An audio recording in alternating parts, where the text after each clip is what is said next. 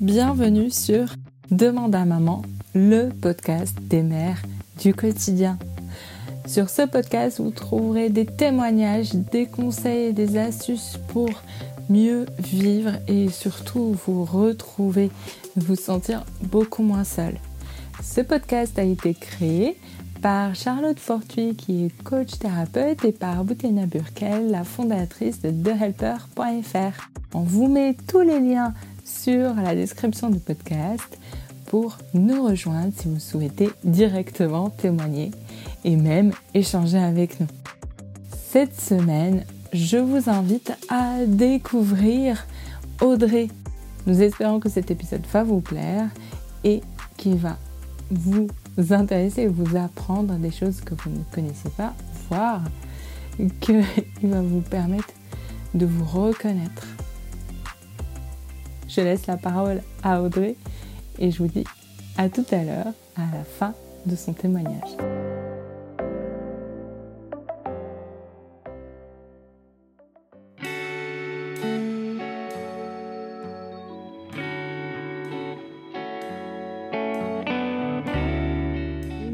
Césarienne euh, d'urgence en 2019 pour mon premier enfant que j'ai très mal vécu que j'ai très mal vécu sur le moment et que j'ai très mal vécu après. Et j'ai notamment été très handicapée pour m'habiller, puisque en fait quand on a une césarienne, on a assez peu de suivi, voire pas du tout à domicile, à moins d'avoir une sage-femme avec qui il est convenu, qui met des nombreux passages, euh, notamment entre euh, bah, la première semaine et le, fameux rendez-vous gynécologique euh, des six semaines.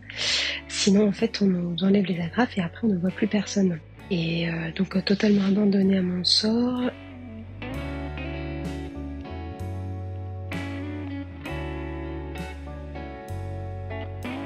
Je n'ai pas su à ce moment-là qu'en fait mon œdème aurait dû être drainé parce que j'ai eu un très gros œdème au-dessus de ma cicatrice qui était dur comme du béton. Ma cicatrice était roulée dessous. Et donc je ne pouvais pas la masser, pas la toucher, pas y accéder en fait. Et cet œdème m'a empêché de m'habiller pendant des mois. Moi j'ai eu beaucoup de mal à me séparer de mon fils évidemment dû au traumatisme de, de la césarienne. Et donc je l'ai gardé un petit peu plus longtemps.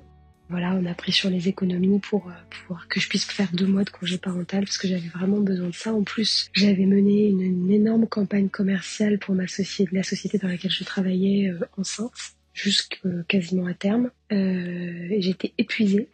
De toute façon, voilà, j'avais aussi besoin de cette pause. Et vu que j'avais eu un accouchement un peu traumatique, euh, ces deux mois supplémentaires, c'était pas du luxe. Euh, mais de toute façon, j'aurais pas pu reprendre le travail puisque j'étais dans un environnement assez normé. je portais des costumes et donc je ne pouvais tout simplement pas les fermer. Donc je rentrais tout juste dedans déjà. et puis euh, c'était impossible de les fermer parce que le dème gênait trop, la cicatrice me faisait mal, que les pantalons sont de hauteur et de taille normale et qu'en fait ça frotte sur la cicatrice, c'était très douloureux. Donc heureusement que j'ai eu ces deux mois supplémentaires qui m'ont permis euh, bah, de, finir de perdre un petit peu de poids, mais surtout de masser à fond cette œdème qui soit un petit peu plus souple pour que je puisse le, rentrer dans mes pantalons. Et puis ensuite, bah forcément, ça a été hyper douloureux parce que position assise au bureau, bah le pantalon, la boucle du pantalon, euh, le, pantalon lui-même, la culotte ou enfin le sous-vêtement euh, saille, frotte sur la cicatrice, donc c'est extrêmement douloureux. Et puis de toute manière, euh, le choc psychologique euh, de cette césarienne d'urgence était très profond. Je pense réveiller aussi euh, un stress post-traumatique lié au 13 novembre 2015, puisque j'étais au Stade de France le soir des attentats et que des proches ont été blessés ou, ou tués ce soir-là.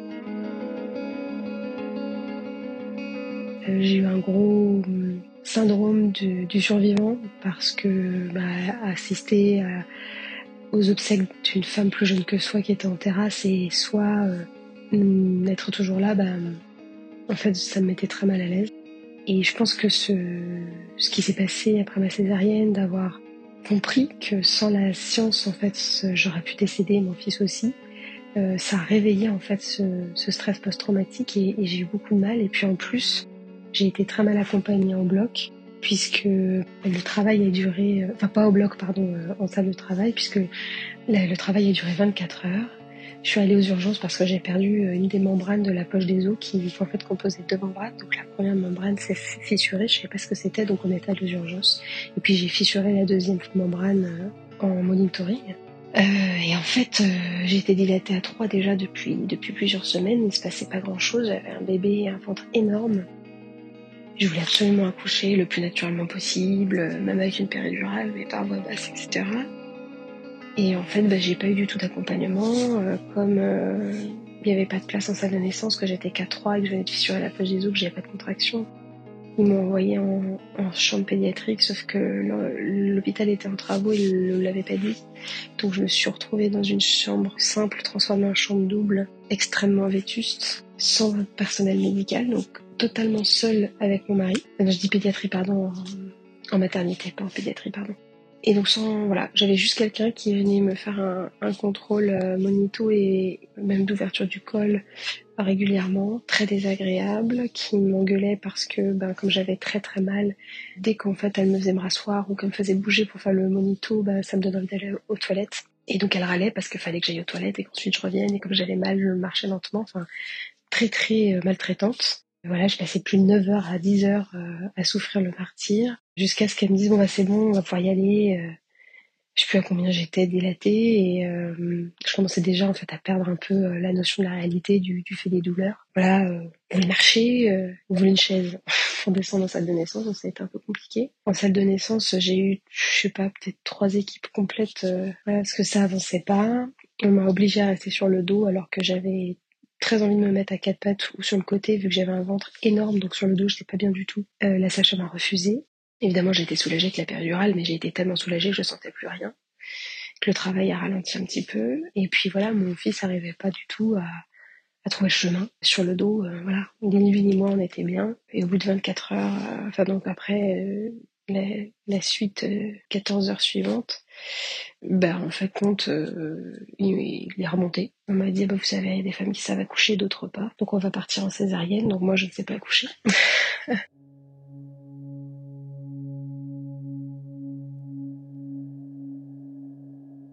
Et puis voilà, donc euh, j'ai énormément pleuré. Euh, ma mère est infirmière, donc j'ai dit à mon mari tout de suite, tu préviens ma mère qu'il était 4 heures. Donc j'ai dit à Marie, tu, tu préviens ma mère que je suis au bloc, parce que je savais qu'elle comprendrait ce que ça veut dire et les risques potentiels. Euh, puisqu'en fait, une césarienne, on ne le dit pas si souvent, mais euh, les obstétriciens disent bien eux-mêmes, hein, il y a plus de risques de, de, complications graves en cas de césarienne, plus qu'en voix basse classique. Donc, euh, je voulais absolument que ma mère sache que je partais au bloc. Et puis, ben, on a été séparés très rapidement parce que c'est une césarienne d'urgence. C'était pas un code rouge, c'était un code orange, mais on a été séparés. Euh, ma péridurale faisait plus trop effet, donc ils m'ont shooté vraiment très fort en salle, ce qui fait qu'entre le froid du bloc et le shot euh, je me suis mise à avoir des convulsions. Alors c'est quelque chose qui est assez récurrent chez les femmes euh, césarienne d'urgence, c'est souvent qu'on entend ça. Et puis bah voilà, ils t'attachent les pieds, ils t'attachent les bras. Euh, on t'explique pas qu'on t'attache d'ailleurs. On te dit juste on va vous soulever du brancard, donc on te secoue comme une espèce de gros baleineau.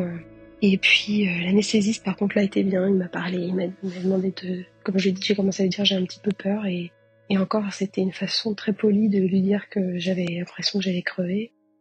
Et donc il m'a parlé très gentiment, il m'a dit voilà, euh, m'a fait parler, il m'a demandé mon nom, puis il m'a dit euh, voilà on commence, on 26. Donc je sentais effectivement qu'il faisait quelque chose, mais j'avais pas de douleur. Puis j'ai tout de suite entendu mon fils grâce à la à l'écho 3D, je l'ai reconnu tout de suite. Ils me l'ont accroché près du visage. Euh, je lui ai dit que j'étais désolée, que je l'aimais très fort. Je lui ai demandé pardon de ne pas avoir réussi à, le mettre au monde. Et puis bah il est parti avec euh, vers son père. Et, euh, et, là en fait j'ai commencé à plus pouvoir respirer. Je me sentais très mal. En fait c'est les, médicaments. J'ai juste une, une infirmière, je crois, qui est revenue me dire voilà votre bébé va très bien, il est en très bonne santé, il est avec son papa machin. Et ensuite en fait l'anesthésiste m'a endormi. Et puis, euh, bah, ils m'ont tellement shooté et moi, je, je réagis très mal aux anesthésiens, c'est-à-dire soit ils marchent pas, soit ils marchent trop. Et donc, en fait, bah, j'ai été dans une espèce de, pas de coma, mais d'inconscience totale pendant plus de 7 heures. Donc, j'ai pas eu de poids à avec mon bébé, euh, j'ai pas eu de tété d'accueil. Je l'ai pas du tout accueilli au monde, en fait.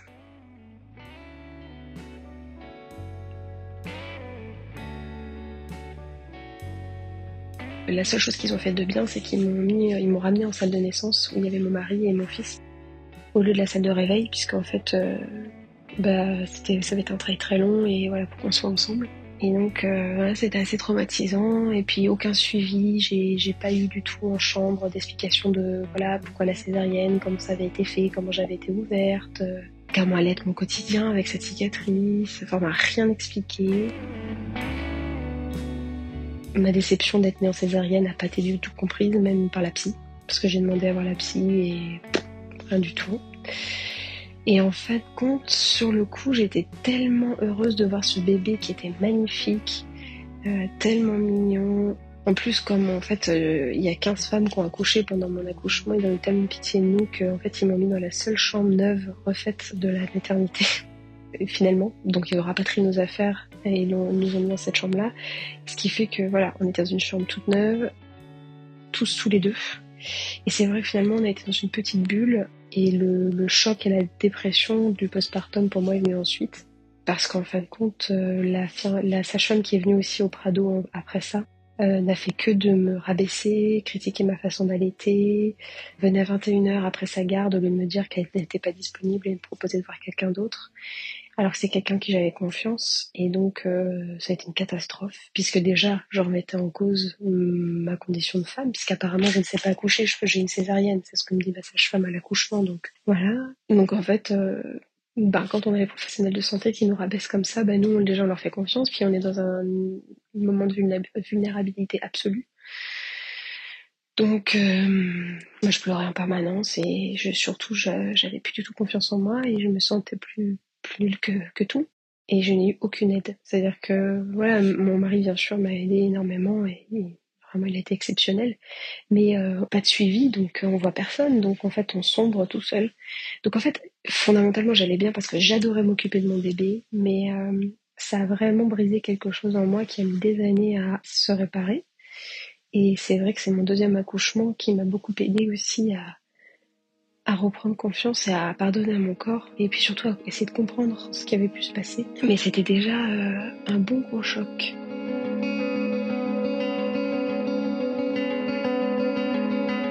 En réalité, aujourd'hui, j'échange avec euh, bah, des centaines de femmes tous les jours et alors sur toutes sortes de cicatrices hein, liées à la maladie, euh, les cancers, l'endométriose, euh, des, soucis hormonaux qui nécessitent des, explorations chirurgicales, euh, évidemment des césariennes programmées, d'urgence, enfin tous les cas de figure. C'est vrai que mon parcours, mon, histoire, elle a rien d'exceptionnel. Je veux dire, je veux dire, on est 150 000 à avoir une césarienne par tous les ans en France, donc absolument rien d'exceptionnel là-dedans. Mais c'est vrai que et c'est aussi pour ça que j'ai créé Wounded Women, donc Wounded Women qui est un jeu de mots avec Wonder Woman évidemment et Wounded de blessé en anglais. C'est que il y avait un paradoxe entre euh, la vivacité de l'isolement, de la douleur et du choc, de la déception, de l'impuissance liée donc à cette césarienne d'urgence.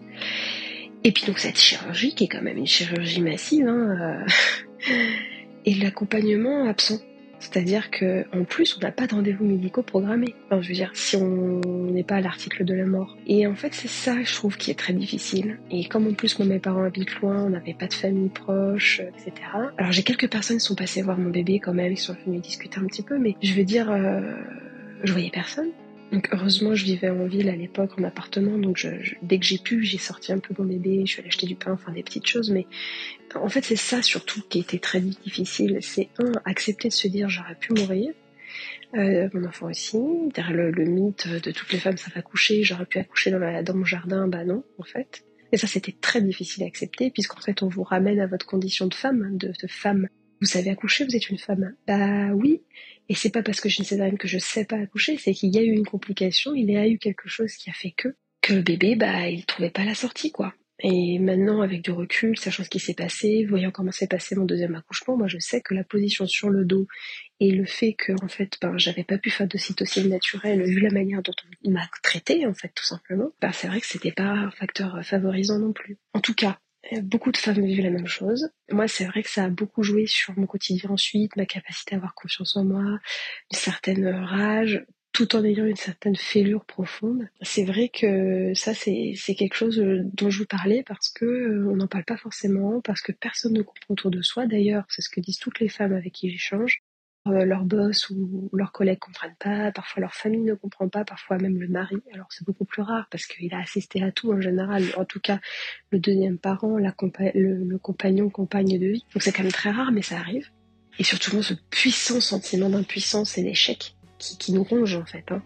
C'est vrai que ce sentiment-là, il est difficile à faire comprendre par quelqu'un qui n'a pas un minimum d'empathie, et je le dis sans jugement, hein, qui n'a pas un minimum d'empathie, ou qui n'a pas quelqu'un qui a vécu la même chose dans son entourage et qui voit au quotidien dans quel état de dégradation de l'estime de soi et de la force mentale dans laquelle est la personne, c'est la femme. c'est vrai que c'est pas forcément évident. Euh, c'est pour ça que je dis sans jugement, parce que je peux comprendre qu'on ne comprenne pas. Après, on peut aussi faire preuve un peu d'empathie, mais et en réalité, bien, je n'ai pas pu m'occuper de moi parce que très vite, euh, mon petit bébé prenait 14 euh, à 15 fois le sein par jour. Et en fait, assez rapidement, je me suis rendu compte que quelque chose n'allait pas.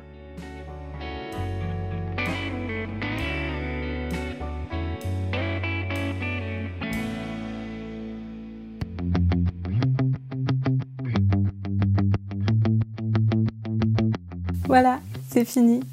Maintenant, il reste plus qu'à ajouter des avis et des étoiles sur Apple Podcasts, voire même sur Spotify, ou de tout simplement partager cet épisode au plus grand nombre à toutes vos amies qui recherchent du soutien, du love et de, on va dire, de la solidarité.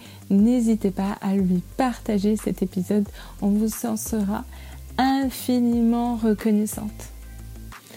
Merci à Audrey pour euh, son témoignage et on vous dit à très bientôt pour des nouveautés. C'était le podcast Demande à maman, produit par thehelper.fr, l'assistant mobile et virtuel pour tous les parents. À très bientôt!